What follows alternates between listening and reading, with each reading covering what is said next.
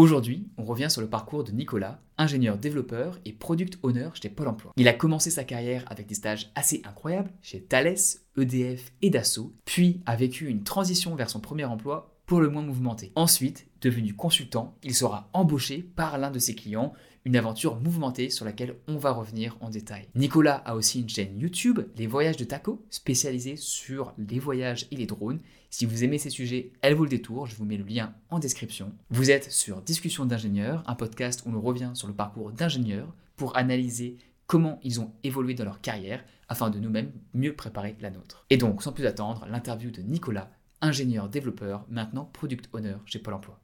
Euh, donc toi, tu as, été, euh, as commencé à l'IAE de Bordeaux, tout ce qui était mathématiques. Était... Non, tu as fini à l'IAE Bordeaux et tu étais à l'école euh, NCM. À l'NCERB. l'NCERB. Mathmeka. Désolé, c'est dur à prononcer. non, mais il n'y a pas de souci. Il y a huit lettres d'affilée. NCERB. Ça veut dire quoi l'NCERB si tu t'en souviens? En fait, en fait, et pour expliquer, en fait, il y avait deux écoles, c'était l'ENSERV et Mathmeka qui étaient deux écoles et qui ont fusionné. Euh, donc l'ENSERV, c'est l'école nationale supérieure d'électronique, informatique, radiocommunication de Bordeaux. Ok, d'accord. Et Mathmeka euh, Et Mathmeka, c'est euh, mathématiques, mécanique. ouais, mais mathématiques, c'est le début. Donc, ils ont... les écoles, elles ont fusionné. Du coup, ils ont juste mis un tiré. En... Je pense que... Je ne sais pas si c'est en attendant de trouver un nouveau nom, mais ça fait quand même quelques années qu'elles ont fusionné. Elles ont fusionné euh, vraiment le... Euh, l'année où je suis rentré dans, dans l'école. D'accord. Ça fait quand même une dizaine d'années que ça a fusionné. Ouais. Et euh, donc, c'est une école, c'est une école d'ingénieurs qui a, qui, a trois, qui a trois filières principales, donc électronique, informatique, radiocommunication. Euh, je l'ai intégré en, en, prépa intégrée. Donc, euh, j'ai fait deux ans de prépa intégrée pour ensuite euh, ben, intégrer vraiment l'école en tant que telle en filière électronique, puisque j'ai mmh la filière, j'avais choisi la filière électronique. Et donc, ben, trois ans de trois ans d'école d'ingénieur. Et, comment ça se passe, la, juste la prépa intégrée? Est-ce que tu dois faire des stages à ce moment-là ou c'est vraiment comme une prépa au sens où tu fais deux ans et tu fais que des maths, la physique et de l'électronique, ingénierie?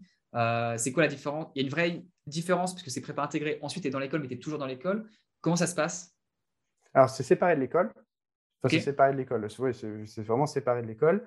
Euh, c'est les mêmes cours, les mêmes cours qu'en prépa. C'est vraiment euh, mathématiques, physique, etc. Euh, donc là, c'était un cycle préparatoire intégré. On était mélangé avec des élèves d'autres écoles, puisqu'en fait, il n'y a pas. Pour l'ENSERB, il n'y avait, avait que six places en prépa intégrée par, par promo, enfin par an. et donc, on nous réunissait avec des élèves qui allaient intégrer d'autres écoles d'ingénieurs de Bordeaux, enfin du, regroupement d'écoles d'ingénieurs. Et vraiment, on fait, les mêmes cours qu'en prépa, il n'y a, pas de, stage, euh, il n'y a pas trop de TP, etc. Euh, donc c'est comme une prépa classique, sauf qu'il n'y a l'aspect euh, compète. donc l'objectif, c'est qu'on est tous la moyenne, enfin, je crois qu'il fallait, de mémoire, qu'il fallait 11 pour être admis à l'école. donc l'objectif, c'est qu'on est tous 11. On s'en moque que celui d'à côté, on soit meilleur que lui. on a tous notre place garantie, en fait. Donc, il y a vraiment un aspect entraide. L'idée, c'est qu'on y arrive tous. Euh, c'est ça qui est un peu plus peut-être plaisant que euh, en prépa euh, classique où il y a, il y a les concours à la fin. Quoi.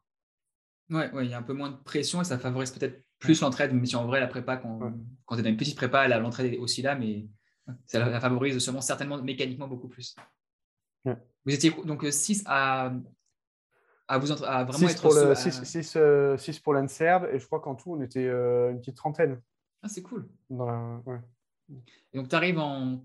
Donc là, après, tu as 3 ans euh, dans l'école dans la même et tu as fait une césure de ton côté parce que tu as fait 4 stages, donc tu as dû faire un an de gap ou pas? Non, parce qu'après, il y a le stage de l'IAE. Ah, d'accord, oui, tu as fait 3 ans d'école d'ingénieur et l'IAE, c'était un master en plus. Ouais, et après, j'ai fait un master 2. D'accord. Et le Master 2, c'était en quoi? Il y a eu administration des entreprises. Ça, ça consiste en quoi? Je ne connais pas trop. Euh, donc, euh, rien à voir avec, euh, avec la technique, l'électronique. En fait, on va en, en administration des entreprises, on a des cours de de RH, de comptabilité, de, gestion, de droit, de marketing. C'est vraiment, vraiment très vaste. et je tenais à, enfin, je tenais à faire ça, c'était vraiment un choix, un choix personnel. J'avais envie, après trois ans techniques et avant de rentrer vraiment dans le marché du travail, parce que je savais que je ne referais pas des études plus tard. je ne voyais pas dire je fais quelques années de boulot et je me remets dans les études. je voulais en fait un peu ouvrir mes connaissances, avoir un peu de, culture générale mmh sur le monde du travail, le droit, qu'est-ce que c'est un peu l'aspect financier, etc. C'est des choses qu'on ne voit pas en école. En, école, on reste vraiment très, très technique. On voit même les notions de. Enfin, je pense que ça a évolué depuis en 10 ans. Même les notions de gestion de projet, etc. Mais au final, on les voit, on les voit pas trop. En... Enfin, en tout cas, en filière électronique, on les a, on les a, on les a pas trop vus. Après, on les apprend très vite hein, quand on est, quand on est lâché dans le monde du travail. On est un peu obligé. Mais euh, voilà, j'avais envie de d'avoir un peu plus ces, ces notions-là. Quoi. Ah, ça make sense. Je comprends surtout si tu as fait un parcours euh, très euh, technique une fois que tu étais dans l'école. Mmh. Et moi, un truc qui m'a qui m'a impressionné dans, ton profil, c'est que tu avais fait euh, quatre stages très, qui semblent très différents, en tout cas sur les entreprises dans lesquelles tu étais.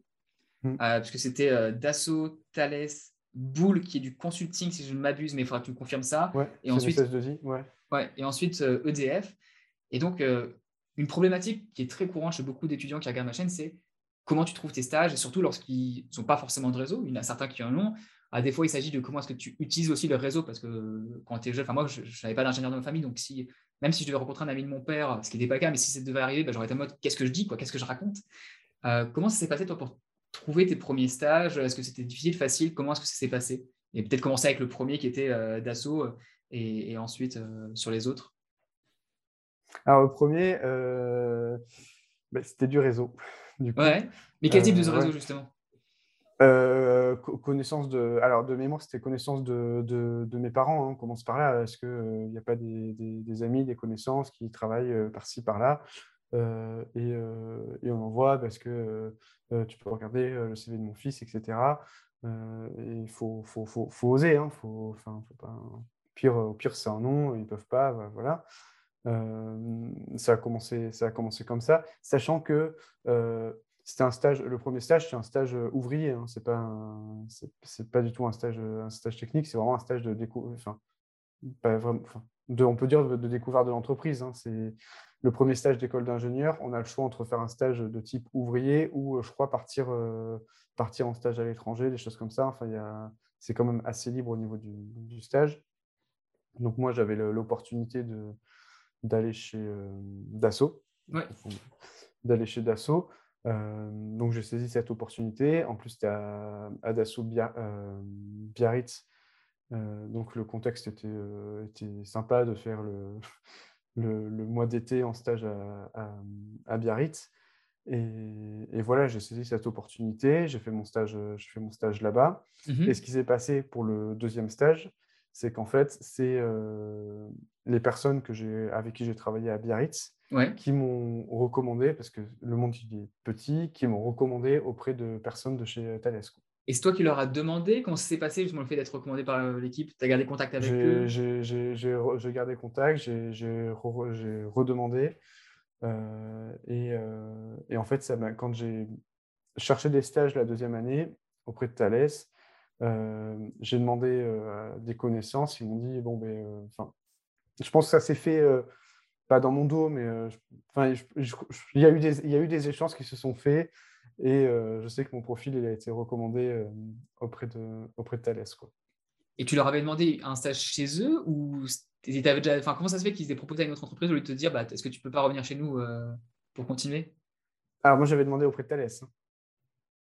Ah donc tu avais demandé auprès de Thales et ensuite eux ils sont allés parler avec les. J'avais demandé auprès de Thales et, et, après, je, en fait, j'avais demandé auprès de Thales et je savais que ceux de Dassault, enfin, quand j'avais discuté à Dassault, je savais qu'ils connaissaient des gens chez Thales et du coup, j'avais demandé à ceux de Dassault si jamais ils, pouvaient me recommander, etc. Et je pense qu'il y a eu, enfin, je pense qu'il y a eu des choses sans que je sache.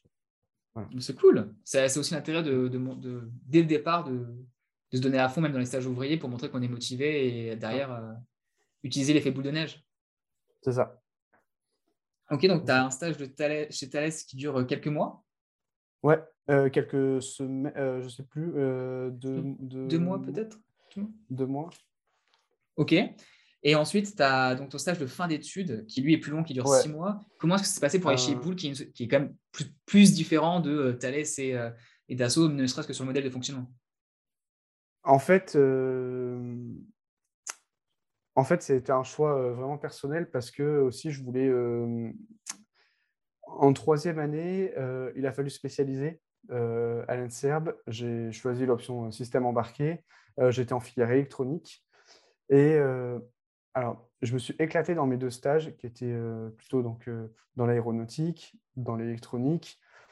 Mais j'ai senti que, enfin, arrivé en troisième année, j'ai senti que les débouchés, ça allait être peut-être compliqué au, enfin, ben, au moment où j'allais sortir d'école. que peut-être que ce n'était pas exactement ce que je voulais faire, l'électronique pure et dure, et que moi, ce qui m'intéressait, c'était plus l'informatique, le développement. Sauf que ben, il y avait une filière informatique à, à l'ENSERB et que je pense que tous ceux qui étaient en filière euh, informatique, ils allaient passer euh, avant moi enfin, au niveau du, recrutement. Quoi. quand on prend deux CV, un qui est en filière informatique, l'autre en filière électronique, il n'y a, pas photo. Mmh mmh j'avais moins fait d'informatique que. Et, euh, et, donc, je me suis dit, il faut, que, faut absolument que je fasse un stage pur et dur en, en informatique. Il faut que je montre en compétences sur l'informatique. Donc j'ai cherché, dans ce, cherché là-dedans et j'ai eu la chance que ben, Bull, qui donc, est une SS2I, c'est pas forcément ultra euh, sexy pour un, pour un stage, mais, euh, mais franchement c'était vraiment cool, me fasse confiance et me dise bon ben euh, ok, on, te prend et tu vas vraiment faire ben, du Java, du développement dans, en, informatique et progresser là-dedans.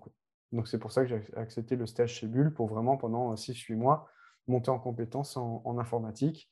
Et je me suis dit, ça sera plus le, ensuite le, le CV que je mettrai en avant que euh, bah, peut-être la petite mention électronique sur le diplôme. Ce qui est intéressant, c'est que tu as tout de suite, euh, enfin même à la troisième année, tu t'es dit, je vais avoir un profil qui soit qui ait différentes skills qui soient montrés pour, euh, en te disant, le job d'après, j'aurais besoin de ces expériences-là pour pouvoir plus facilement l'avoir, ou en tout cas, j'aurai un profil plus robuste pour, pour avancer Ouais, parce que c'était un, un choix. Je pense qu'il y, en a, y en a dans ma promo qui ont continué ensuite en, électronique. Mais je sentais qu'en électronique, il y en a beaucoup qui allaient partir euh, dans la recherche ensuite, vers euh, des doctorats, des choses comme ça, euh, ou d'autres dans, dans l'aéronautique. Et, moi, ce n'était pas un parcours qui forcément me, me, tentait énormément. Et je me suis dit, bon, il ben, faut, que, faut que je bifurque. en système embarqué, on faisait quand même un peu d'informatique, mais ce n'était pas un peu poussé. Je me suis dit, non, bon, il ben, faut que entre guillemets, il faut que je prenne un virage, mais il faut que, faut que j'ai des bases solides. Il faut aussi que je vois euh, si ça me plaît. Hein. Euh, donc, euh, avec un stage de 6-8 mois où on passe ces journées à coder, ben, on se rend compte aussi si, si ça plaît. Quoi. Surtout une SS2I, c'est super formateur. Ouais, ça m'a plu. Ça m'a plu. Donc, quand tu dis que c'est super formateur, c'était quoi le fonctionnement? Tu étais sur différents projets? Comment ça s'est passé? Un projet J'étais sur un projet, on m'a mis euh, sur un projet, donc euh, c'était le projet, euh, c'était, on travaillait pour Bouygues Télécom Entreprise, donc des outils pour prendre, les commandes et les devis pour, les clients entreprises de, de Bouygues Télécom, et en fait faire, évoluer les outils, donc prendre en compte les, les besoins des clients, faire les développements, les tester, etc. Donc, vraiment une vraiment être dans le bain, quoi. Dire, il y a une demande du client, il faut y répondre dans les délais, etc. Bon, c'était un bon vieux cycle en V. Peut-être, enfin, on reparlera des, méthodes après, mais enfin, voilà, c'était. mais au moins, ça mettra dans le, ça mettait dans le, dans le bain et, et de voir si vraiment développer, ça me plaisait, quoi. Mmh, mmh. Et donc après, tu fais ton master en gestion des entreprises, si je me souviens bien. Administration d'entreprise. Après, après j'avais, après, j'avais deux choix. Euh, Bull, honnêtement, euh, Bull, mon, Bull m'a proposé une offre, euh, une offre d'emploi à la fin de mon stage. donc j'ai, que j'ai décliné parce que je voulais, je voulais poursuivre mes études. je voulais faire un an de plus. Mmh donc c'était directement le, l'IAE, donc l'administration le master en administration des entreprises. C'était un master 2, donc c'était un an uniquement pour avoir voilà, ces, connaissances ces connaissances supplémentaires. Je l'ai fait pour moi, pour ma culture, pour, pour m'ouvrir un peu. je l'ai fait aussi, je ne vais pas me cacher, pour, pour le CV, hein, pour dire, voilà, ça fait aussi une expérience de plus pour le CV. c'est juste un an de plus, un stage de plus. ça permet de se démarquer quand on est à Bordeaux je voulais ensuite avoir plutôt un boulot à Bordeaux. Et à Bordeaux, euh, il n'y a pas énormément d'entreprises. Il faut arriver à se démarquer de tous ceux qui sortent d'école ou de master, etc. Euh, se démarquer avec une ligne d'en plus, ce n'est pas anodin. Donc, euh, je l'ai fait aussi pour ça. Et donc, j'ai fait cette année en plus et ça s'est terminé avec un stage à, EDF.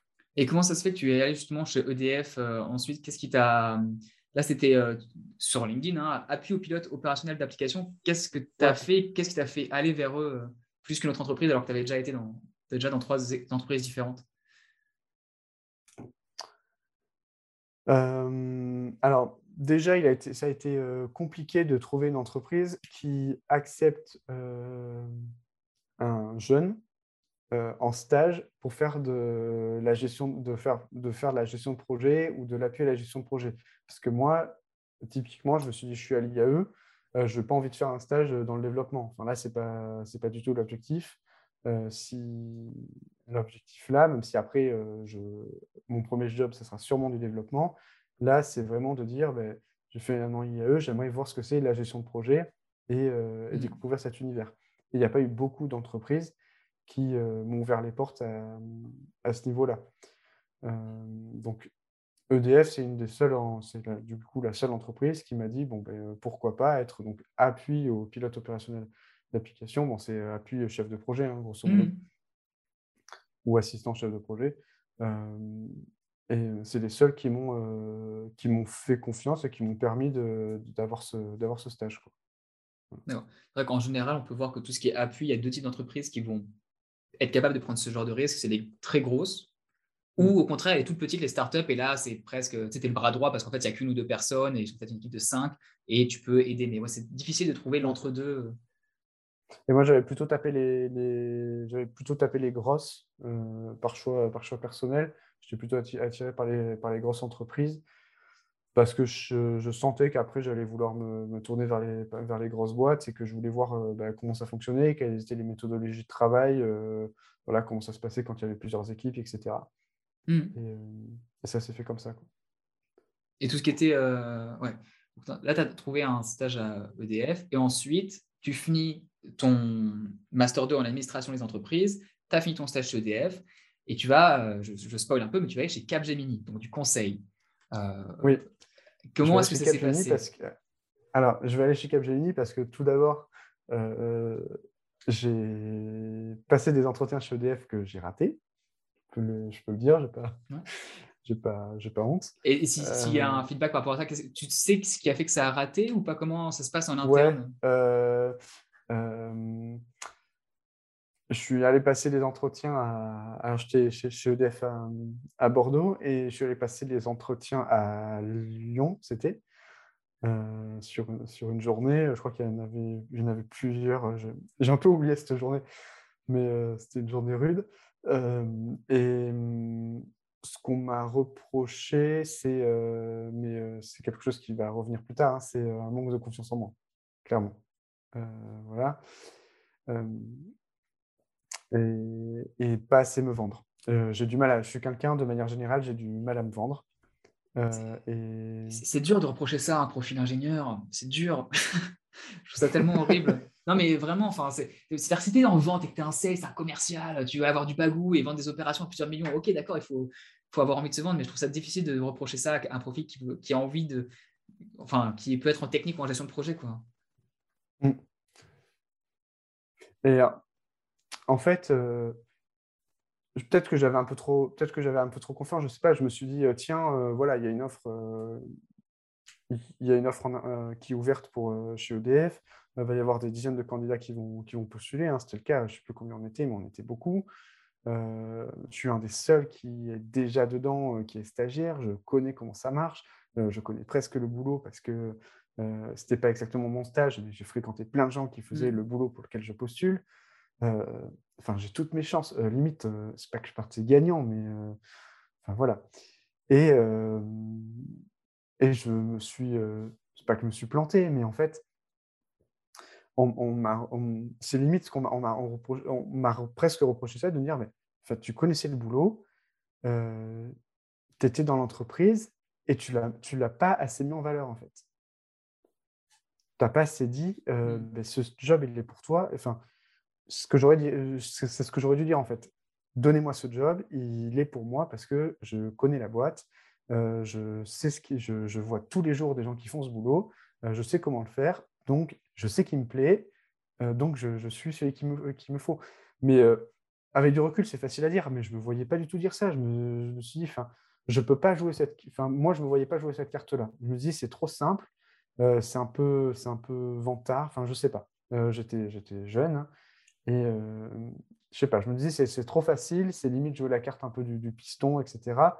donc, j'ai pas assez joué cette carte-là. Enfin, j'ai dit que je bossais, etc., que j'étais en stage. Hein mais je ne l'ai pas assez appuyé et en fait c'est ce qui m'a coûté le c'est ce coûté le job après euh, je le regrette pas hein, je, suis très heureux aujourd'hui euh, j'ai eu plein d'opportunités derrière ça se trouve je serais malheureux chez EDF ou très heureux j'en sais rien et j'ai pas envie de savoir mais voilà c'est hyper intéressant parce que euh, c'est typiquement le genre de réflexion qu'on peut avoir quand on est justement quand on est plus jeune de, de dire des fois parce que je l'ai eu aussi hein, sur à un moment donné sur un choix que j'ai dû faire c'était c'est trop facile si je fais ce choix là ou c'est trop facile si mmh. dans ton cas j'appuie cet argument là mais en fait peu importe ce soit facile ou difficile, le but de la vie, c'est pas d'être difficile, c'est si tu peux avoir quelque chose qui te plaît vraiment, euh, même si ça peut être très bien si tu l'as pas parce que tu auras d'autres opportunités, mais faut y aller, enfin, faut pas hésiter à y aller et à jouer la carte facile parce qu'en fait, c'est celle qui marche. Non, super, super intéressant. Et donc, tu te retrouves ou tu ne l'as pas. Qu'est-ce que, dans, qu'est-ce que tu vas faire ensuite comme type de démarche? Qu'est-ce qui va te faire euh, bah, En fait, euh, ensuite, euh, ben, j'ai un diplôme, donc ben, entre guillemets, je suis, au, chômage. Hein, je me retrouve, voilà, c'est la fin des études, il faut trouver un job. donc là, on commence à envoyer des CV partout, etc. je, voulais, je voulais rester à Bordeaux et je me suis dit, je me fixe un objectif. je, je cherche pendant 4-6 mois à, Bordeaux. J'envoie des CV là, où je, là où je peux je passe des entretiens. Si au bout de 4-6 mois, c'est pas concret, j'élargis. J'élargis dans d'autres grandes villes en France. avec mon profil, je savais que si je tapais Paris, enfin ça allait marcher. Quoi. En quelques, quelques jours, semaines, j'avais un job, je pouvais monter à Paris. Mais ça ne me faisait pas forcément rêver d'aller à Paris. Donc je dis, bon, je tente Bordeaux. Et si ça ne marche pas, ben, tant pis, j'irai ailleurs. Mmh donc j'ai commencé à faire des, enfin, envoyer des CV, passer des entretiens, euh, jusqu'à arriver bon, ben, à Capgemini. Au Capgemini, j'ai passé euh, deux entretiens, un entretien technique et un entretien RH, ce qui est classique, mais il n'y en a eu que deux, entre guillemets, des fois il y en a plus. Euh, ça s'est bien passé. Et après, euh, il, a fallu attendre, il a fallu attendre le retour. Euh, le retour a mis du temps à venir, voire n'est pas venu. en fait.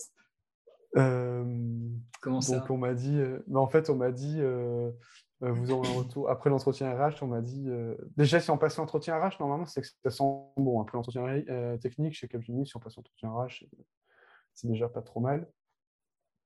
Et on me dit, on m'a dit, sous, on vous rappelle, sous, une, semaine, dix jours quand même.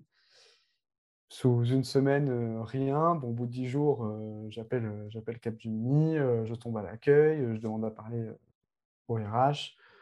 la femme à l'accueil qui me dit non, non, mais il n'est pas là, il vous rappelle, mais de toute façon, si vous si vous a pas rappelé, c'est que c'est foutu, enfin, vous n'avez pas de job. Quoi. Et donc je raccroche et là, enfin, j'étais dépité. Quoi. Je me dis comment, peut, comment une personne à l'accueil peut vous dire comme ça, si on ne vous a pas rappelé, c'est que c'est mort. Quoi. Enfin, parce que j'avais quand même pas mal d'espoir dans, dans, ce job. Et, et je crois qu'après-midi même, le, le, RH me rappelle en me disant Bon, ben, c'est bon, on vous prend. La personne de l'accueil, oui, mais tu, leur as, tu leur as dit pour la personne de l'accueil ou... Non, je n'ai pas, pas, osé. Je me suis dit Je, j'ai pas osé. Je prends. Ouais, je prends. Je, je prends, j'arrive, je signe. Et donc, je suis rentré chez, je suis rentré chez Capgemini. Et j'ai quand même commencé chez Capgemini avec trois mois d'intercontrat. Je ne sais pas si c'est pas toi l'intercontrat. La... Enfin, moi, ce que je connais, c'est on dit à la plage, c'est quand es en... tu fais de la prospe... Tu vas être sur les tenders, sur les appels d'offres euh, pour essayer de gagner des contrats. et une fois qu'il y en a un, tu. Ouais. C'est ça.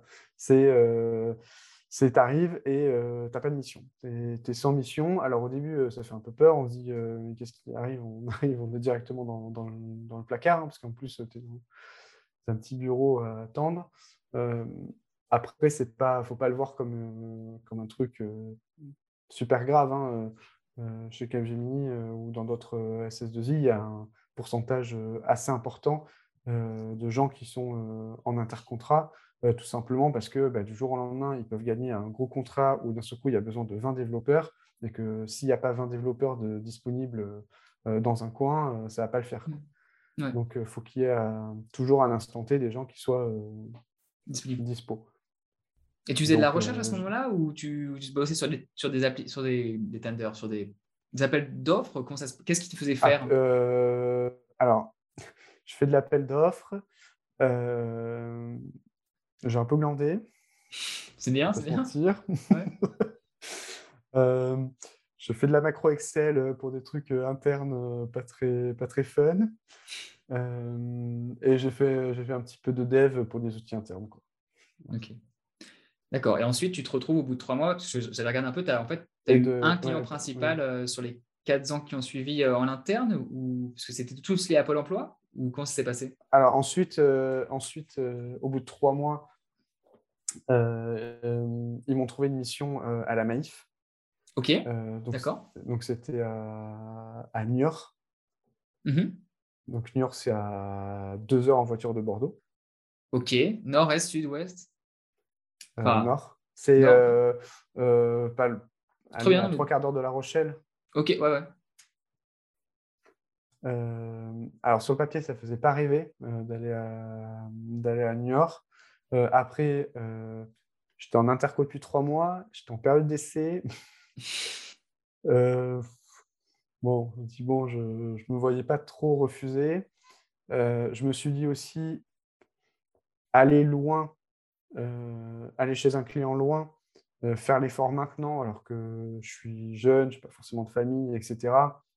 C'était peut-être aussi enfin, c'est peut-être bien, quoi. Autant faire l'effort maintenant, euh, partir en mission euh, un an, deux ans, revenir, et, que, et ensuite avoir plutôt des missions locales, et que quand on me dira dans deux ans ou dans trois ans, ben, il y a notre client super loin, j'aurais peut-être l'argument de dire bon, ben, c'est bon, moi j'ai donné, je vous m'avez envoyé à deux ans, donnez-le à l'autre. Quoi. Non, très smart. donc, donc, du coup, j'ai accepté. Et, ben, ça, a été, euh, ça a été génial. Enfin, je n'ai aucun regret d'avoir, accepté cette mission à Niort, à la Maïf, donc le siège social de la Maïf. 1500 euh, personnes au même endroit. Euh, je ne sais pas combien de bâtiments. C'est une mini-ville. Enfin, c'est, dingue. Quoi. Et, et, des projets super intéressants. Donc, donc vraiment cool. Une, une, très bonne expérience donc en développement, en développement web. Donc euh, vraiment euh, monter en, progrès, en progression. compétence En compétence, pardon. Monter en compétence sur euh, le dev, monter en compétence sur le dev web, méthodologie agile. Mm-hmm. donc pareil, c'était mon premier projet en méthode agile, donc vraiment très intéressant à, à ce niveau-là. le métier qui est sur place et même dans le même open space, donc euh, une relation super proche euh, avec, euh, avec le métier, enfin, des feedbacks super rapides. Donc tout ça, vraiment très intéressant. Bon, les contraintes, c'est les contraintes de déplacement. Hein. C'est-à-dire que je ne faisais pas les retours tous les, tous les jours. J'avais, au bout d'un moment, j'avais un, deuxième appartement et je faisais l'aller-retour toutes, toutes, les semaines, voire des week-ends, je restais là-bas. Et voilà, ça a été ça a été mon quotidien jusqu'au jour où, au bout d'un an et demi, je me suis dit, bon, ben, c'est bon, je suis un peu, je suis un peu épuisé, j'en ai un peu marre, j'ai envie de rentrer. Donc, il a fallu que j'explique ça à Capgemini, que ça se, y ait une transition avec le client. Donc, j'ai commencé à, dire ça à Capgemini. Ça ne peut pas se faire du jour au lendemain. Bien sûr. Il faut que, voilà, faut que donc j'ai vu ça avec Capgemini, de dire bon ben voilà, j'aimerais mettre fin à ma mission, que je rentre, pas, pas sous une semaine, mais qu'on organise ça. Donc ça veut dire qu'il faut trouver le meilleur moment pour, pour partir, c'est-à-dire soit une, une, fin de version, donc dire bon ben tu finis cette version, elle est mise en production et ensuite, ensuite tu t'en vas, ou une fin de projet. Moi je crois que mmh. c'était une, c'était une fin de version. Euh, trouver un remplaçant, donc euh, pendant ce laps de temps, trouver un remplaçant, le faire monter en compétences, etc. Donc on organisait tout ça pour que euh, ben, on mette en place ma, sortie, que le client soit averti, qu'il soit OK avec ça, et que ben, je prépare mon retour dans les, dans les meilleures conditions. Ouais. Donc là, tu rentres, Juste, je regarde là en même temps parce que je sais que tu as quelque chose après. Donc, euh, par souci du temps, euh, je, transitionne sur le. Tu, vas, tu reviens sur Capgemini ensuite. La transition se fait. Tu es à nouveau sur le. Entre deux missions, j'imagine Ouais, ça n'a pas duré longtemps. Là, je crois que ça a duré 15 jours, 15 euh, jours à moi, où j'ai une, une transition. après, c'est. Pareil, ces transitions, il faut en profiter aussi. C'est un moment où où on, entre guillemets, on, rencontre ses, on rencontre ses collègues parce que le, ben le, le souci entre guillemets de CSS2I, quand on est chez le client, c'est qu'en fait, on ne se sent pas euh, appartenir. Euh, je me sentais pas naïf et des fois, je me sentais pas Capgemini. C'est un peu, on est un peu mmh. entre, entre deux, c'est compliqué. On n'est pas trop ses collègues euh, Capgemini, on connaît que ceux avec qui on est chez le client. on ne se sent pas naïf parce qu'on n'est pas interne naïf. Et des fois, on se, on, a l'impression de ne pas avoir de famille. Quoi.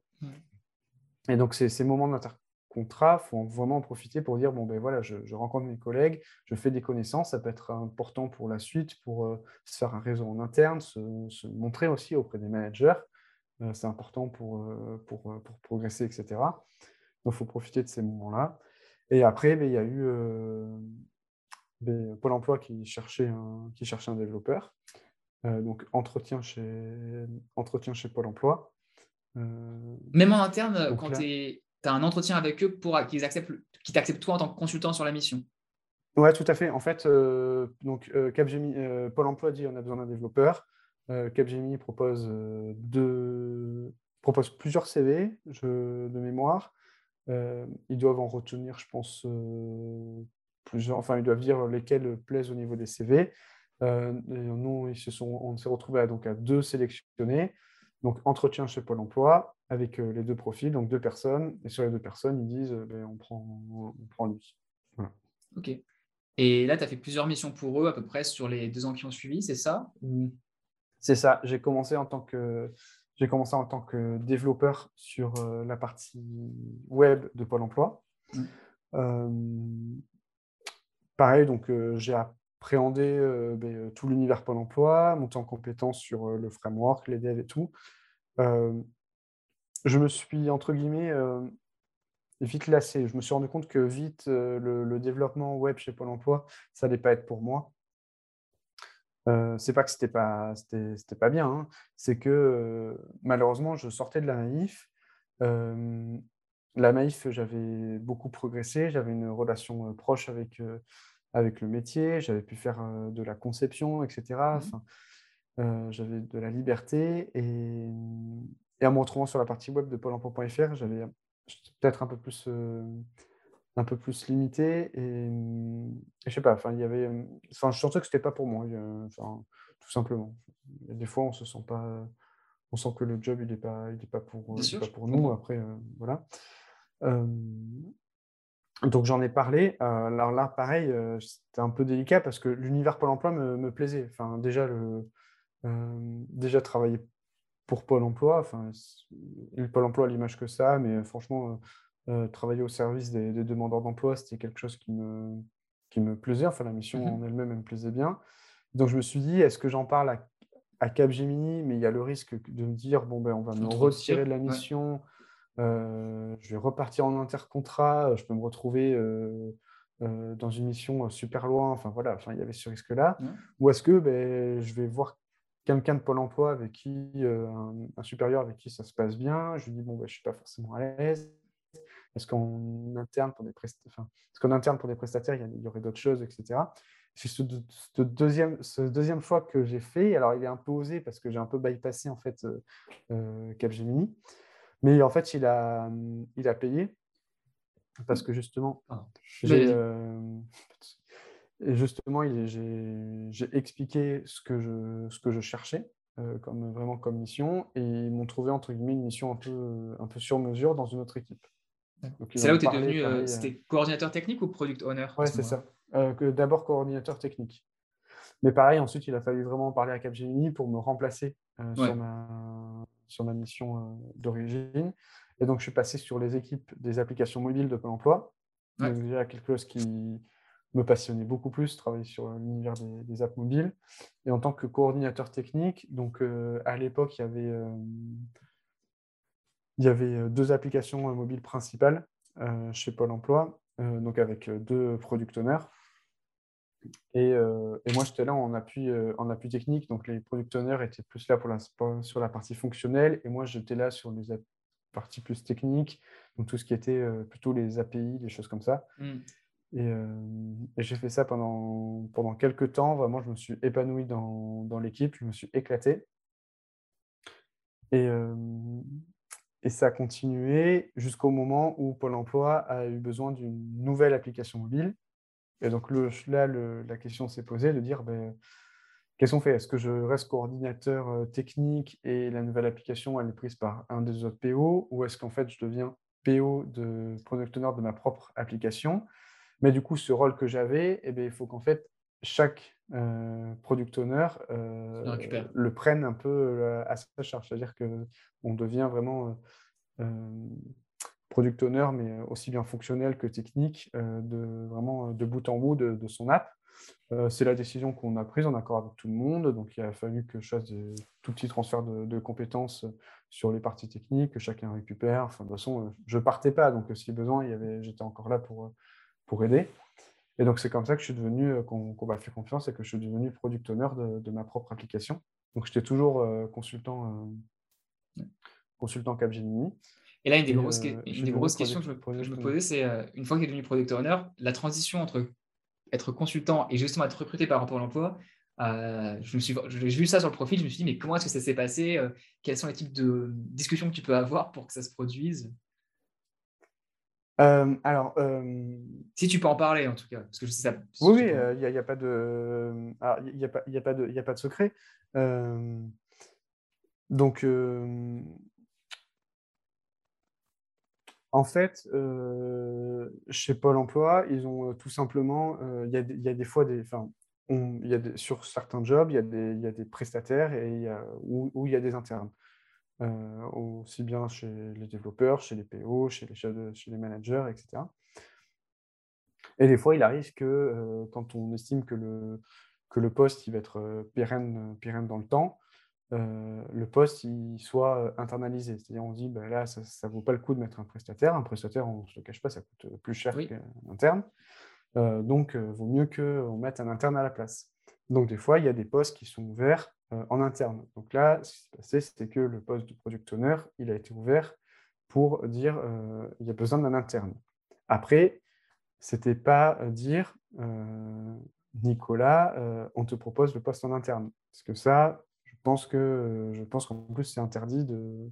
Enfin, je pense que c'est pas pas très très. Enfin, je pense pas que c'est très très légal. en fait, on n'a pas le droit de te demander de postuler au poste, mais si tu postules par toi-même au poste, après, c'est différent. Voilà, ben, c'est ça qui s'est passé. En gros, euh, ce poste de product owner, euh, on m'a pas, on m'a, enfin, je, je, savais par le par les bruits de couloir qu'il allait en avoir un.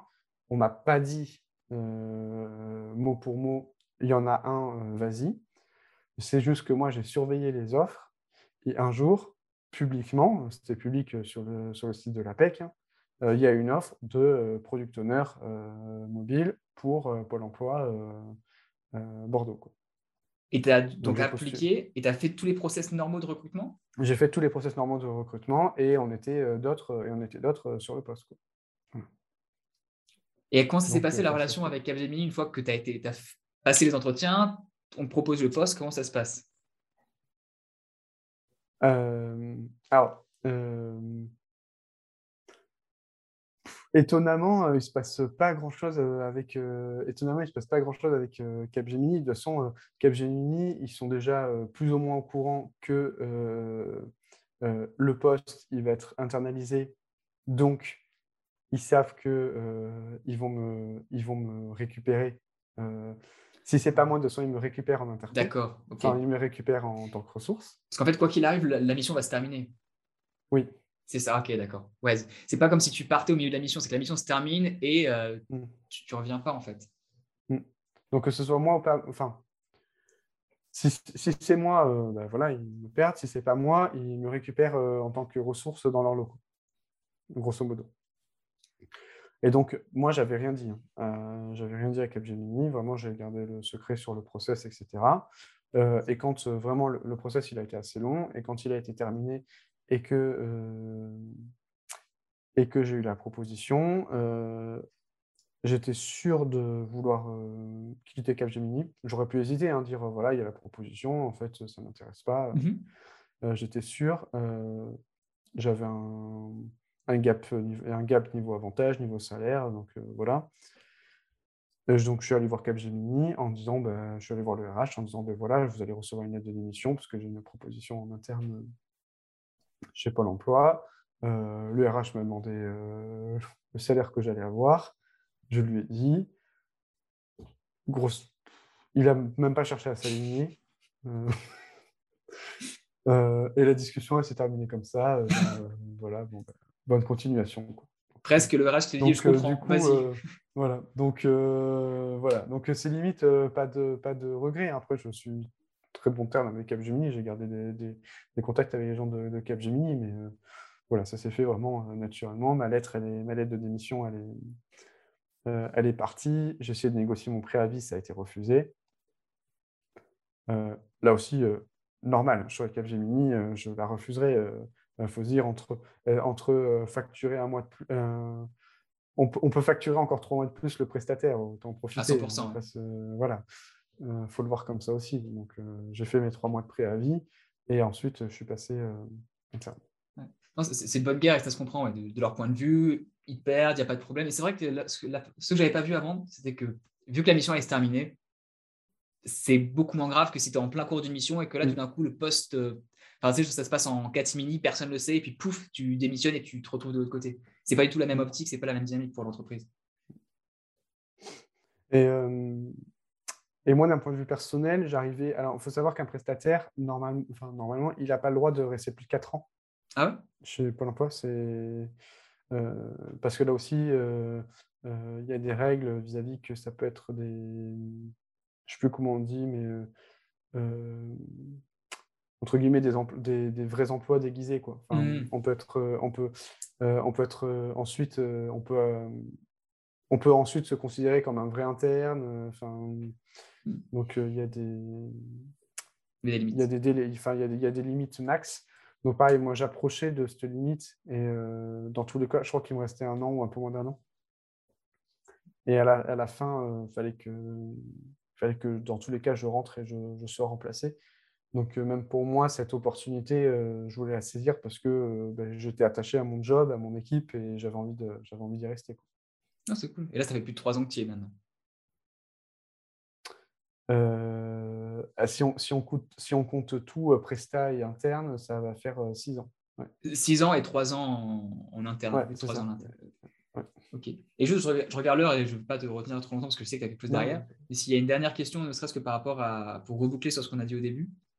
Parce que là, trouve que ce qu'on a dit sur tout ce qui était évolution, que c'est hyper intéressant. Je pense, déjà, moi, ça m'intéresse, mais je suis sûr qu'il y a beaucoup, beaucoup d'étudiants qui ont pas personne ingénieur dans la famille, ça peut leur intéresser de voir comment tu peux évoluer et c'est pas naturel, mais quasiment, tu vois, et les choix que tu peux faire en fonction de, de là où tu es dans ta vie.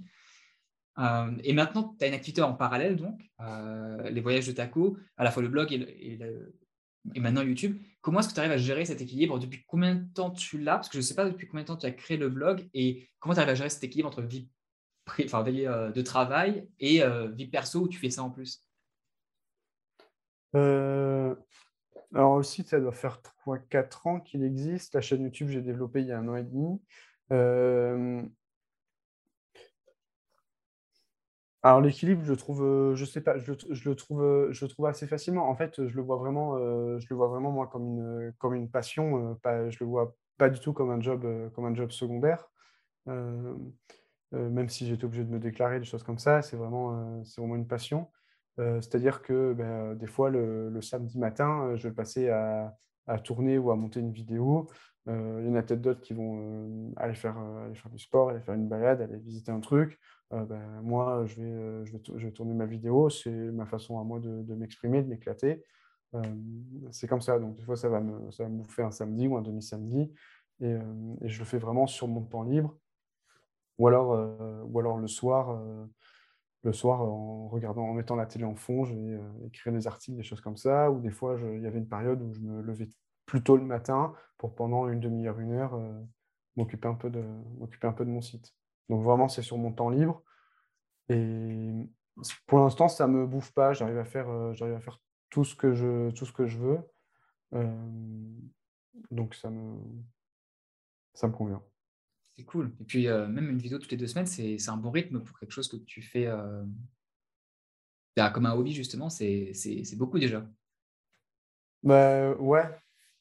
Ouais. Oui, oui, ça prend, je dis, ça prend du, ça prend du temps, hein, parce que la vidéo, il faut la, faut la préparer. Je me tape un petit script euh, comme ça, euh, ça me prend euh, quelques, allez, quelques, on va dire, quelques heures. Enfin, j'en fais un peu tous les soirs pour écrire le script. Le tournage, c'est 2-3 heures, souvent le samedi, un samedi matin. Mmh après, il y a tout l'aspect montage à faire, un, petit peu de, un petit peu de temps en temps. Et après, la, ça prend combien de temps le montage? je pense que ça peut prendre plus longtemps que ça me prend plus longtemps que le tournage. On va en avoir pour 4-5 heures de montage en tout. Mais euh, c'est le moment où je m'éclate le plus. Ah ouais? Je pense. Ouais. En même temps, c'est vrai que tu fais des choses, tu fais beaucoup de choses qui sont beaucoup plus visuelles. Donc je comprends à quel point ça peut être agréable de mettre ça en place. Euh. Ouais, parce que je pense que c'est le moment où je, Bon, le tournage, euh, voilà, c'est un face cam. Bon, des fois, j'essaye de faire des, plans de coupe, des choses comme ça.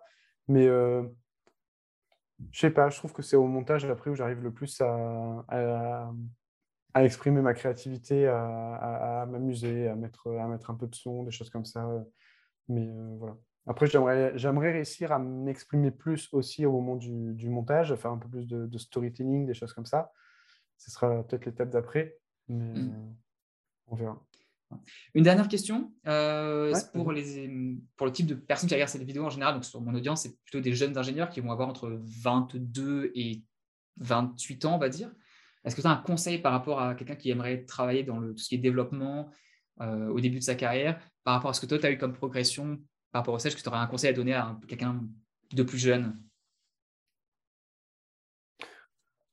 Par exemple, le conseil que tu donneras à toi-même si tu devais recommencer Ouais, mais vraiment, ce, dont je parlais à un moment, euh, faut... j'y travaille encore. Hein. C'est vraiment euh, euh, avoir, confiance en, enfin, avoir confiance en soi. être, être, enfin, nous, on sait ce que c'est qu'être un ingénieur. Enfin, on sait les études qu'on a fait, ce que ça nous a coûté, ce qu'on a dû endurer pour ça. mais il n'y a pas forcément tout le monde qui le, sait. On sait pas juste en disant euh, ben, moi je suis ingénieur que tout le monde sait euh, ce que c'est qu'un ingénieur et tout ce que ça euh, veut dire derrière. Donc il ne faut pas hésiter en fait à avoir confiance en soi et à se vendre, à savoir se vendre et, aller au-delà de ce, titre, ce titre d'ingénieur et de, de certaines lignes sur le CV. Il faut vraiment arriver à prouver ce qu'on est moi, ça m'a parfois fait défaut dans, des entretiens, parfois pour, pour avoir des, des, augmentes en fin d'année, on m'a dit, mais enfin, tu, tu, fais du super boulot, mais tu le, tu le, tu le, tu le montres pas. Enfin, tu, tu, restes un peu dans ton coin, tu es un peu, un peu timide. Enfin, vends-toi, montre-le, enfin, aie confiance en toi. Tu fais, fais, tu fais du super job. Quoi. Et je sais que ma chaîne, euh, mine de rien, euh, elle, m'aide aussi, euh, elle m'aide aussi en ce sens-là. le fait que je fasse des vidéos, que j'ose parler, me, montrer, avoir des retours positifs ou négatifs, surtout positifs, mais ça m'aide à... ça aide, hein, enfin mine de rien, ça aide. Même les négatifs, hein, le fait de, passer au-delà des, avis négatifs, je trouve que ça aide, beaucoup pour la, confiance en, soi et, et, ensuite, ensuite à se vendre. Donc, voilà. Non. Bah super, merci beaucoup.